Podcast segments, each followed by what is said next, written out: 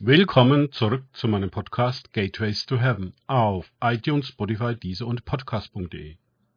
Mein Name ist Markus Herbert und mein Thema heute ist Bekehrung und Wiedergeburt sind nicht dasselbe. Weiter geht es in diesem Podcast mit Lukas 7,28 aus den Tagesgedanken meines Freundes Frank Krause.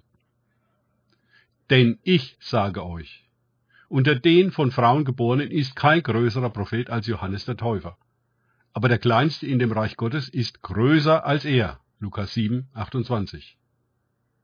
Man kann auch übersetzen. Innerhalb der von Frauen geborenen. Da ist ein Bereich, in dem Johannes der größte Prophet ist. Aber wer den Weg geht, den er weist, wer durch die Taufe der Buße geht und zu Jesus kommt, der empfängt eine größere Taufe, die kein Prophet innerhalb der ersten Ordnung vermitteln kann. Sie geht einher mit einer Geburt hinaus aus dem Bereich der von Frauen geborenen und hinein in den Bereich der vom Geist geborenen. Das sind zwei ganz unterschiedliche Geburten. Jesus spricht darüber mit dem Schriftgelehrten Nikodemus in Johannes 3. Wahrlich, wahrlich, ich sage dir, wenn jemand nicht aus Wasser und Geist geboren wird, kann er nicht in das Reich Gottes eingehen. Johannes 3, 5. Nikodemus versteht nur Bahnhof. Er kennt eben nur die eine Geburt und kann die andere nicht einmal denken. In beiden Geburten geht man von einem Bereich hinüber in einen anderen. Es gibt auch kein Zurück, wenn man einmal über die Linie gegangen ist. Der Muttermund schließt sich, die Nabelschnur wird gekappt. Das Neugeborene der Frau geht aus ihrer Gebärmutter hinaus in die Welt, die ungleichlich viel größer und ganz anders ist als die Welt im Mutterleib. Werden wir vom Geist geboren, dann gehen wir wiederum hinüber in einen viel größeren und ganz anderen Bereich, das Reich Gottes. Es wird unser neues Normal. Wir gehören nun dorthin und dort dazu. Wir lernen zu leben, wie man dort lebt, denn wir können gar nicht anders. Ein Mensch ist nach dieser Geburt, selbst wenn er der Kleinste ist, doch dem Propheten auf der anderen Seite unendlich überlegen weil das Reich der Himmel, in dem er nun mal zu Hause ist, dem Reich der Welt, in dem er zuvor zu Hause war, nun mal unendlich überlegen ist. Es hat nichts mit ihm persönlich zu tun, dass er nun größer als Johannes ist, sondern alles mit dem Herrschaftsbereich Gottes und der Geburt in es hinein. Nun scheinen viele Christen diese Geburt noch gar nicht erfahren zu haben. Ich weiß, diese Aussage ist schockierend.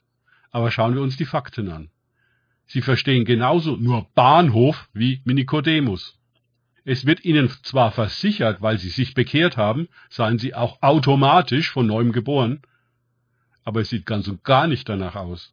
In der neuen Geburt werden wir der Salbung des Christus teilhaftig. Und ja, das ist viel, viel größer als Johannes.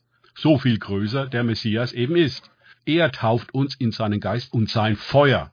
Wir empfangen neue Kraft, indem wir den Himmel gemäß leben können. Gemeinsam mit Jesus. In Christus. Das ist keine theologische Angelegenheit, die wir gläubig im Gottesdienst abnicken und dann genauso nach Hause gehen, wie wir gekommen sind. Nein, sondern eine unglaubliche Verwandlung und Ermächtigung, eine Initiation, der wir in Christus teilhaftig werden. Wir stehen von den geistlichen Toten auf. Der Teufel setzt alles daran, uns die Wiedergeburt auszureden. Die Bekehrung reiche doch, um nach unserem seligen Ableben in den Himmel zu kommen, sagt er. Und er stimmt wohl auch. Wofür die Tortur einer Geburt auf sich nehmen? Wofür all diese Taufen durchmachen? Jesus angenommen, gerettet, Wassertaufe, Gemeinde, das reicht doch. Und ja, wir wollen ewig dankbar sein für die Bekehrung und Erkenntnis Jesus als den Gekreuzigten und Erlösers. Aber wie steht es mit dem Jesus als dem Täufer in den Heiligen Geist und Feuer? Wie steht es mit der Teilhabe an seiner Sohnschaft und Salbung, seiner Herrschaft und Herrlichkeit?